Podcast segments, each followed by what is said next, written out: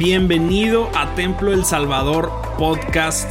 En este lugar vas a poder encontrar cada uno de los mensajes que nuestros pastores Isaí Montoya y Abiud Montoya nos comparten domingo tras domingo. Sin duda alguna creemos que estamos en una temporada de Dios increíble y creemos fielmente que esto va a ser de mucha bendición para tu vida. Así que disfruta el mensaje y que Dios te bendiga. Esta mañana le dije a mi hijo que yo quería ministrar, no, no porque soy el único, sino porque Dios puso en mi corazón una carga de un tema que estamos viendo en estos, en estos días, el tema del, del sufrimiento y de la aflicción. Hemos visto mucha gente llorar, mucha gente triste, afligida. En lo personal, varios amigos míos, compañeros de, de la obra, han partido con el Señor. Y me han dolido mucho. Ha habido personas muy queridas que han atravesado por momentos muy críticos de problemas, de angustias, de enfermedades. Y los veo gemir, llorar. Yo me he acercado con varias de ellas para hablar, porque han tenido muchos problemas muy difíciles. Hay sufrimiento, hay aflicción. Vivimos tiempos muy contrarios, muy difíciles, donde el sufrimiento y la pena se ha engrandecido. Mucha gente atraviesa momentos de aflicción, enfermedades, separaciones, dolencias, separaciones de familias, divorcios, abandonados, dejados, los hijos con accidentes y demás. Vivimos un mundo de aflicción. Los tiempos actuales son tiempos de, de aflicción, de lucha. Pero ¿qué hacer ante esta situación? Ya en alguna lección de la escuela Miguel se tocó este tema en algún tiempo. Claro que no, no es la misma captación cuando se presenta ahí, porque claro, es un poquito rápido. Pero sí queremos hacer énfasis en dos, tres cosas. Yo quiero compartirles. Abran su Biblia, por favor, ahí en Job 5.7. Job 5.7.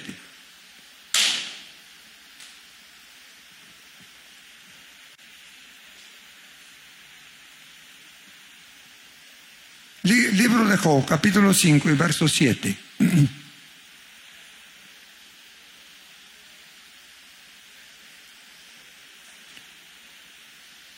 Dice la escritura así, con todo respeto, leemos Job 5.7, pero como chispas se levantan, como, como las chispas se levantan para volar por el aire, así el hombre nace para la aflicción.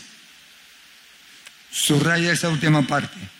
Así el hombre nace para la aflicción. O sea, hermanos, que este cuerpo es para sufrir. Vivimos, pero está hecho de tierra. Tiene que tener problemas y tiene que tener dificultades. Sufre. Cuando la madre da a luz, sufre. Cuando el hijo está pequeño, muchas veces sufre porque no tiene todas los, las cosas necesarias. Nacimos para la aflicción. Así que no le extrañe ni tampoco se asuste cuando le llega algún momento de sufrimiento o de aflicción. Porque la palabra de Dios declara muy claro en 16 Juan 16, 33. En el mundo tendréis aflicción, pero, ¿qué dice? Yo he vencido. En el mundo tendréis aflicción, pero confiad, yo he vencido al mundo. Satanás está bajo los pies del Señor. Satanás está vencido. La aflicción, los achaques están vencidos en el nombre del Señor. Cuando hablamos de sufrimiento y de aflicción, hablamos de un tiempo de resignación. Es un daño físico, moral o material. Es un pesar, es un dolor, es una pena, es una angustia. Es un periodo de, sufrimiento, de aflicción. Y como ya lo leímos, no hay que, que esto no nos extrañe, que esto no nos extrañe. La escritura nos habla de muchas personas que sufrieron. La escritura nos habla de personajes muy importantes que sufrieron, comenzando con Job. Job fue un hombre, un, un héroe del sufrimiento. Aguantó no sé qué tantos años, pero aguantó mucho tiempo sufriendo.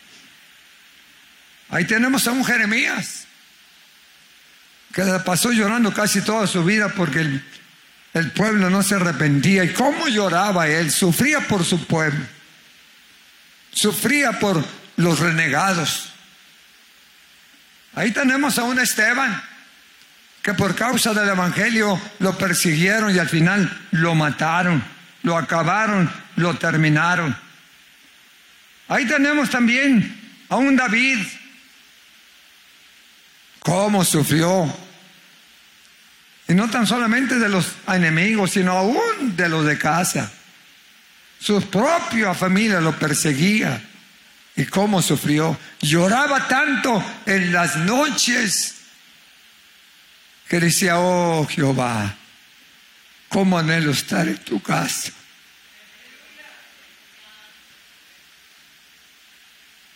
Sufría, sufrió. Y no tan solamente David, la Biblia nos enseña también acerca de José, cómo sufrió. Unos hermanos que no lo querían, trataron de matarlo, y casi quisieron acabarlo, pero Dios tenía unos planes para él. Y enfrentó el sufrimiento, las penas, el rechazo aún de su propia familia, y al final fue, hermanos, enriquecido y premiado, y de no ser nada, llegó a ser el segundo de Faraón en Egipto. ¿Por qué sufrimos nosotros los seres humanos? Simple y sencillamente porque somos seres humanos. Si no fuéramos de carne no sufriríamos. Pero como somos de carne y hueso, sí sufrimos. Los robots que ahora hacen para hacer el trabajo del ser humano, pues eso no sufren. Nomás rechinan. Y hay que echarles aceite para que sigan, trabajando. Y nosotros rechinamos, rechinamos, pero el Señor nos da el aceite del Espíritu Santo. De vez en cuando viene una puesta de aceite del de lo alto. Ay, ya me siento bueno, bien. Amén. Amén para que se nos acabe todo el rechinadero. Porque hermanos, sufrimos porque somos seres humanos. Y al mismo tiempo, hermanos, el sufrimiento viene por causa de lo que sembró Adán y Eva. Su pecado, su maldad. El pecado de nuestros primeros padres trajo consigo el sufrimiento, el dolor, el trabajo, la enfermedad, la muerte. La Biblia lo declara en el capítulo 5 del libro de Romanos 12, dice que todos pecaron y que el pecado fue transmitido de generación en generación y la muerte fue traída por causa del pecado. Y por causa de esa violación a los mandamientos de Dios, Ahora nosotros, hermanos, sufrimos todas las consecuencias. Por causa del pecado original, de Adán y Eva es que la humanidad está sufriendo lo que ahora estamos viendo, separaciones, muertes, enfermedades, angustias, todas estas cosas. Se sufre también, hermanos, porque el diablo trata de destruirnos. El diablo quiere tenernos todos enojados y nos quiere tener todos tristes. El diablo no le gusta vernos alabando al Señor, ni tampoco riendo con tranquilidad, con alegría. No, la obra del diablo es tratar de destruirnos. Así lo declara 1 Pedro capítulo 5 y verso 8 y 9, donde dice que el diablo anda como león rugiente buscando a quien devorar. Pero hermanos, debemos estar firmes en la fe para poder vencerlo en el nombre del Señor. La labor de, Satanás es meter cizaña en los corazones, hacernos sufrir, hacernos llorar y tenernos en la noche sin dormir porque estamos pensando en tantos problemas. Esa es la labor del enemigo. Tratar de hacernos la vida de cuadritos. Porque hermanos, somos hijos de Dios. Y Él no puede vernos tiene un enojo con nosotros hasta que sea mandado al infierno por la eternidad. Y quiere destruir siempre al ser humano. Las personas sufren también, hermanos míos, como consecuencia de su comportamiento. Algunas personas enfrentan una etapa de sufrimiento y de aflicción porque algunas veces es el, la consecuencia de su propio comportamiento en la vida. Ha hecho cosas que le han producido sufrimiento. Ha hecho cosas que no debe de, hacer. Sufre, sufre, como consecuencia de sus propias acciones.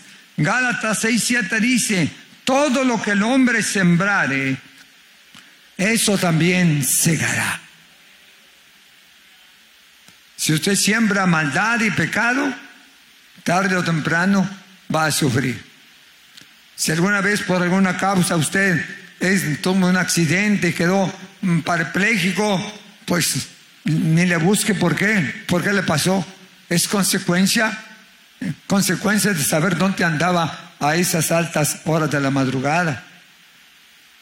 Y todas las cosas que han pasado de, adversidad, de enfermedades y demás, siempre tienen un motivo, una causa por qué pasan. Y a veces es la consecuencia del comportamiento que nosotros tenemos. No estamos haciendo las cosas correctas y cuando estamos en contra de Dios, pues tarde o temprano tenemos que sufrir. Si usted no escucha la voz de Dios y le obedece, esa desobediencia le va a traer consecuencias, indiscutible. Por eso cada vez que está tirado en la cama y todo eso, pregúntele, Señor, ¿por qué me tiraste en la cama? Y Dios le va a dar una, una solución, Dios le va a responder, porque Dios siempre tiene una justificación cuando Él este, aprieta un poquito la vida nuestra.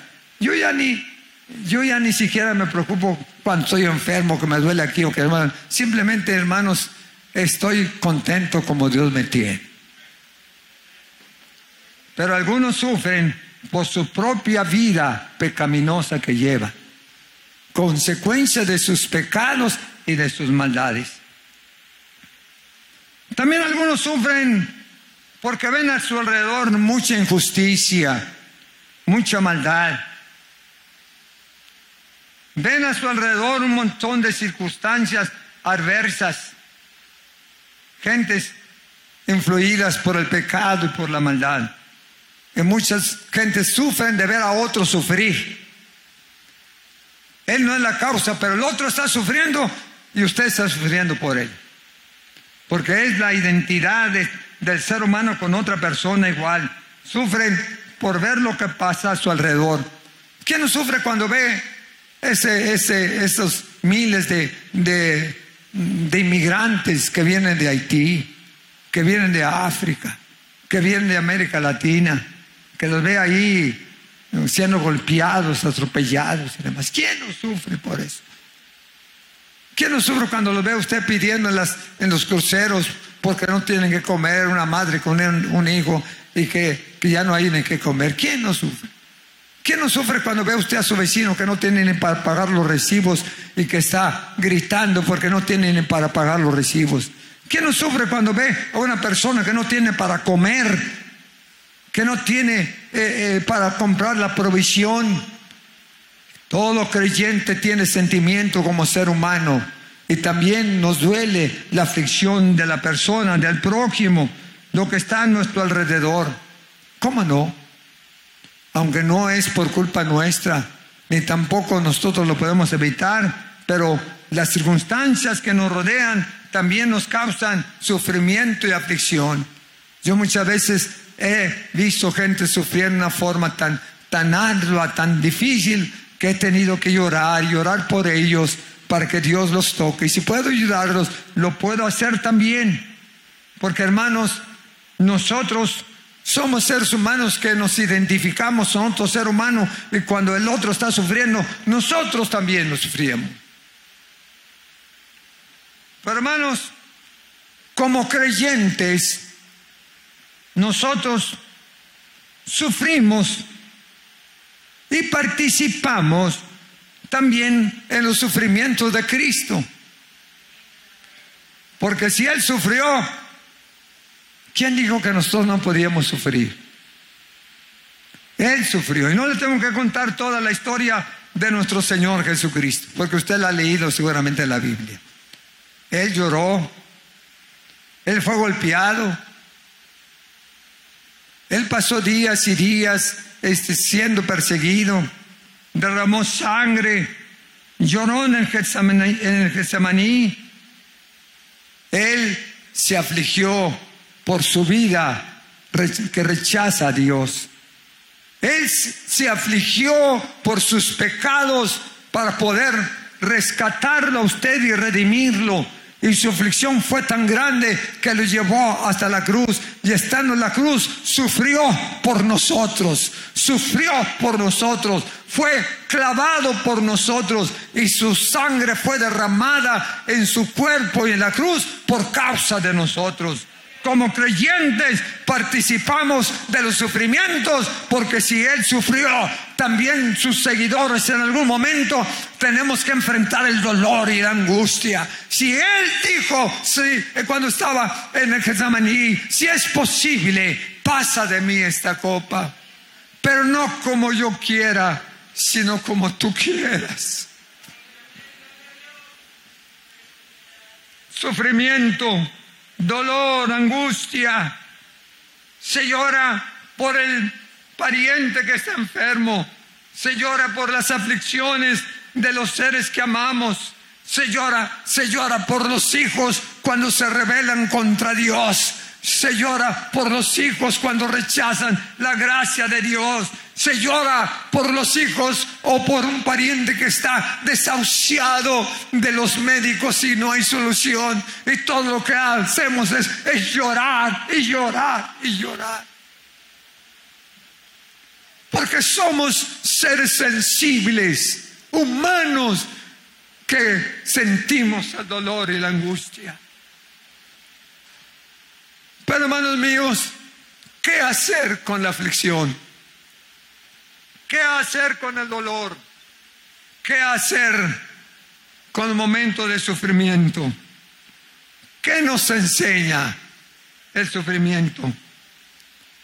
¿Por qué Dios permite circunstancias de esta naturaleza en la vida del ser humano, de los creyentes? ¿Qué vamos a hacer? ¿Vamos a renegar? Vamos a maldecir. Vamos a tratar de, de rebelarnos contra el Señor, contra Dios. No, de ninguna manera. Tenemos que pensar que cuando nos pasan esos momentos de aflicciones, de sufrimientos, debemos de tener paciencia, debemos de, de, esperar con resignación y obedecer la voz de Dios. ¿Qué ¿Qué es lo que nos quiere decir a través del sufrimiento? El sufrimiento no viene, nomás, no, no viene nada más por venir. El sufrimiento no viene nada más así porque, porque Dios no tenía otra cosa que hacer y permitió que fuese usted afligido por el adversario. No, cada, cada prueba en la vida, cada aflicción en la vida tiene un propósito, como lo dice Romanos 8, 8, 28. Todas las cosas obran para bien de aquellos que a Dios aman. Todas las cosas obran para bien. Cuando esté afligido, no grite, alabe el nombre del Señor. Pídele gracias. Pídele gracias. Y dígale gracias por la aflicción, Señor. Yo sé que tú me amas. Porque detrás del dolor y la aflicción, Dios tiene un propósito para tu vida. Dios tiene un propósito para todo lo que tú estás haciendo.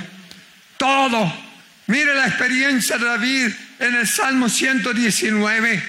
Él expresó cosas muy importantes. En el Salmo 119 y versículo 67 dice, antes de que yo fuera humillado, antes de que yo fuera humillado por todos mis perseguidores, descarriado andaba, mas ahora guardo tu palabra.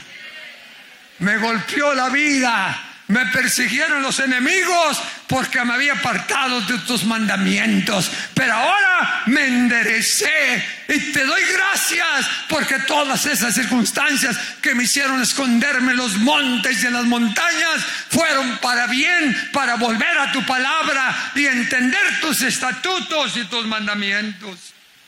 Verso 71 del Salmo 119 dice, bueno me es haber sido humillado ¿Para qué? Para entender, para aprender tu palabra. Bueno me es haber sido humillado para aprender tu palabra y tus estatutos. ¿Dónde es donde podemos pensar de Dios? ¿Dónde es donde nos podemos reconciliar con Dios? Cuando estemos acostados en una cama, cuando estemos en un momento de crisis física, porque fuera de eso nos olvidamos de Dios. Cuando estamos buenos y sanos y tenemos todo, ni siquiera nos acordamos de Dios. Dios nos tiene que sentar. Dios nos tiene que poner en una cama. Dios nos tiene que permitir que seamos enfermos. ¿Para qué? Para que pensemos en Dios. Y ahí en la cama lloramos. Y ahí en la cama derramamos lágrimas. Y ahí en la cama invocamos a Dios. Y decimos, Señor, acuérdate de mí. Acuérdate de mí. Porque a veces Dios tiene que permitir esas circunstancias de acostarnos o de llevarnos a una crisis para poder nosotros acordarnos de Dios. En el verso 67 o 71 dice la escritura, bueno me es haber sido humillado para aprender tus estatutos. Y en el verso 75 dice, conozco, oh Jehová, que tus juicios son justos y que conforme a tu fidelidad que me afligiste conforme a tu, tu fidelidad me afligiste. Señor, tú no te equivocas. Tú no te equivocas. Si quieres que yo sea fiel, tú me vas a afligir para no apartarme de tus mandamientos y de tus estatutos. Si tú quieres que, que te siga fielmente, tú me vas a estar aguijoneando para poder seguir adelante.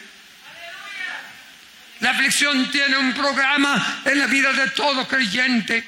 Por eso el verso 76 dice, sea ahora Señor tu misericordia grande para conmigo, para consolarme conforme a lo que tú has dicho a tu siervo. Si estoy afligido, manifiesta tu misericordia. Si estoy afligido, Señor, suéltame tu gracia, suéltame tu amor abrázame, dame fuerzas.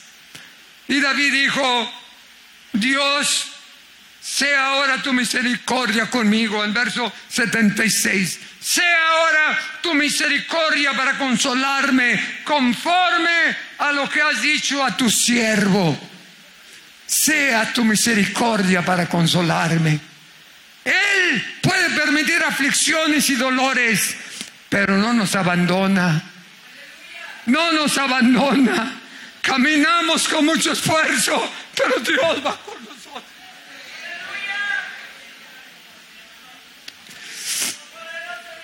Pasamos muchas pruebas y luchas, pero Dios va con nosotros siempre y sentimos su fuerza y su ayuda. A pesar de todas las cosas, sentamos siempre que nuestro Dios nos ayuda para seguir adelante en medio de toda circunstancia amarga y difícil. Dios es bueno.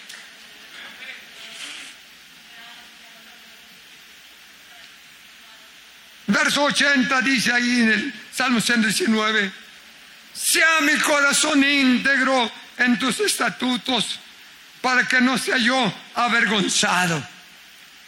Sea mi corazón íntegro en tus estatutos para que no sea yo avergonzado. David sufrió porque perdió su integridad cuando estaba, cuando había pecado contra Dios. Y Dios lo volvió a sus caminos a través de penas y de sufrimientos. Y cuando estaba sufriendo la persecución de sus enemigos y aún de su propia familia, él dijo, Señor, sea mi corazón íntegro, dame la integridad que perdí, Señor. Ayúdame a ser íntegro contigo. Y si necesito estos golpes, y si necesito estas aflicciones de esta persecución, Señor, lo doy por eso. ¿Por qué? Porque yo necesito volverme a ti y ser íntegro delante de tu presencia. El sufrimiento no es para toda la vida. El sufrimiento hay que sacarle ganancia. Al sufrimiento hay que saber usarlo. Porque hermanos, cuando hay sufrimiento, Dios tiene un propósito para nosotros. Dios tiene un propósito. El sufrimiento no es para renegar de Él. Porque cuando más afligidos estamos, Dios piensa en nosotros. Porque cuando más afligidos y tiramos, tirados estamos en, un reposo, en una cama, Dios está pensando en nosotros. Pablo, Pablo le dijo al Señor en una ocasión, quítame este aguijón, quítame este aguijón. Lee el capítulo 12 de 2 de Corintios, quítame este aguijón. ¿Qué aguijón era? Posiblemente una enfermedad, posiblemente alguna prueba, posiblemente alguna aflicción. No nos dice qué era, pero era un aguijón que le estaba aguijoneando. Pero ese aguijón le ayudó para no perder pisada. Ese aguijón le ayudó para sostener fiel a Dios y nunca renegar. Ese aguijón le ayudó para dar testimonio de Jesucristo ante las autoridades, ante los reyes, ante los sacerdotes y ante el pueblo. Ese aguijón lo tenía controlado. No te me vas, Paulito. No te me vas. Y cuando te me vayas, te aguijón nomás para que sepas que yo estoy contigo y que te voy a respaldar y te voy a ayudar. Y nunca le quitó el aguijón. Dice que oró muchas veces. Le dijo, quítame el aguijón. No, no te lo voy a quitar. Al contrario, te voy a fortalecer. Bástate mi gracia, porque tus debilidades en mí se perfeccionan en mí se perfeccionan. No te lo voy a quitar. Te voy a dar fuerza para que aguantes. Te voy a dar gracia para que no dejes de predicar. Mi gracia, mi presencia, mi Espíritu Santo estará contigo y vas a sufrir las aflicciones por mi causa, pero vas a llegar al final de tu carrera con victoria. Y lo declaró, lo declaró en segunda de Timoteo. He terminado mi carrera con todo y aguijón.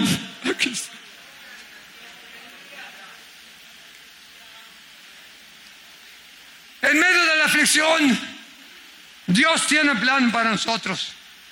Dios nos bendice y nos recompensa.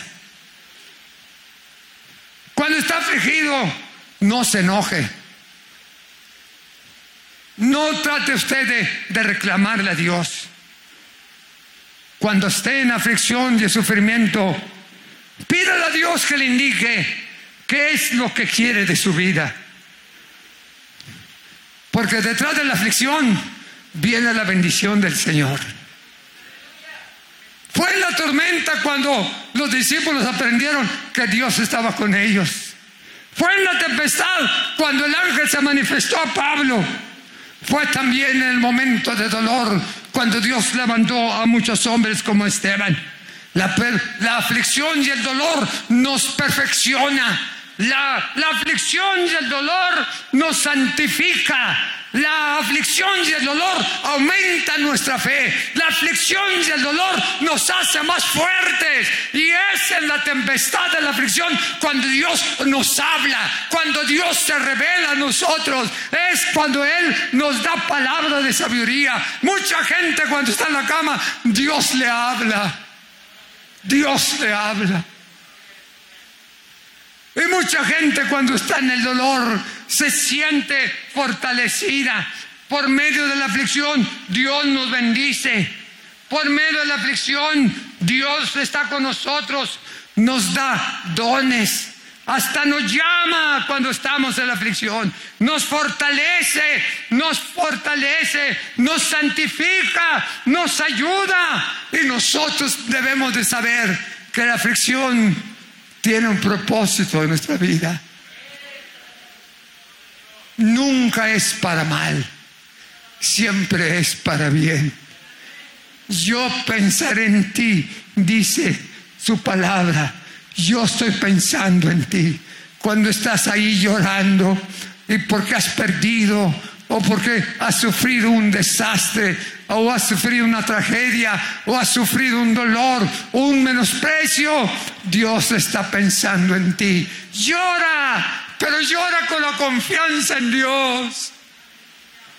Llora y acepta que Dios ya sabe que tú estás sufriendo ya sabe y Él te va a enseñar y Él te va a dar algo maravilloso. A lo mejor te va a enriquecer con dones, a lo mejor te va a dar más llamamiento al ministerio, a lo mejor te va a, dar, a desarrollar algún talento en tu vida. La aflicción trae bendición a nuestras vidas. La aflicción nos puede ayudar. Dijo Pablo, mira, no hubiera sido lo que soy si no hubiera sido afligido. La aflicción nos, nos santifica y nosotros debemos dar gracias a Dios por todo. Concluyo rápidamente con esto. ¿Cómo enfrentamos la aflicción en nuestra vida? ¿Cómo debemos de enfrentarla? En primer lugar, cuando usted esté afligido, vuélvase a Dios. Vuélvase a Dios. Humíllese delante de Dios. No se ponga a renegar. No se ponga a maldecir.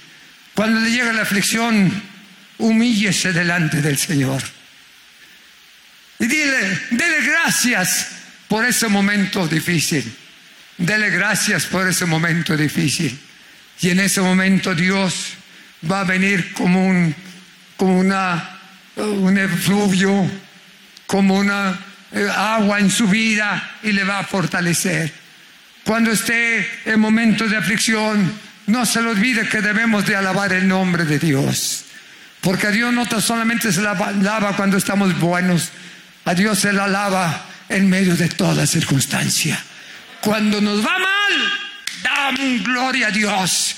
Y cuando nos va bien, damos un gloria a Dios. En todo el tiempo bendecimos el nombre del Señor. Por eso dijo el salmista, bendice alma mía Jehová y no olvides ninguno de tus beneficios. En todo momento debemos de alabar a Dios y glorificar su nombre. Cuando usted esté en aflicción, piense la palabra. Piense la palabra. Escuche la palabra Lea la palabra si puede, la palabra de Dios. La palabra va a ser como una lluvia que nos va a calmar. Como una lluvia que nos va a Cuando esté en la aflicción, dígale, Señor, yo quiero que envíes tu espíritu conmigo. Quiero sentir aquí tu presencia. Lleno de la aflicción, Dios envía su Espíritu Santo, que es nuestro consolador, que Él es nuestro amigo, que Él es el representante de Dios aquí en la tierra y no estamos solos. Él penetra, se mete a su casa, se mete a su corazón y comienza a tocarle.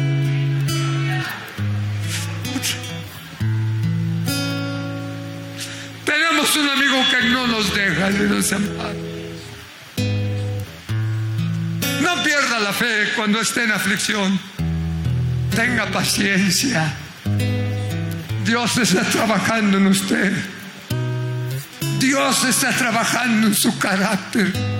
Dios está trabajando en su corazón. Tenga paciencia. No pierda la fe. Siga alabando el nombre del Señor. No tome decisiones equivocadas y se trate de, de tirar o de llorar. No, no, no. Diga al Señor, controla mi mente. Controla mi corazón. Y yo quiero alabarte en medio de la aflicción. Termino con una ilustración de un padre que perdió a su hijo adolescente en un accidente el padre se quería volver loco cuando su hijo perdió la vida en un accidente automovilístico. No hallaba que ser el padre. Era un cristiano que amaba al Señor, que servía a Dios. Pero el golpe de ese hijo le causó dolor y aflicción. Y el padre lloraba y lloraba.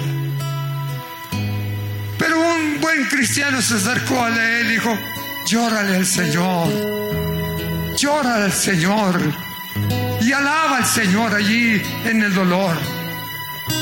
Y el padre lo vio y dijo, pero ¿cómo quieres que alabe si estoy bien lastimado?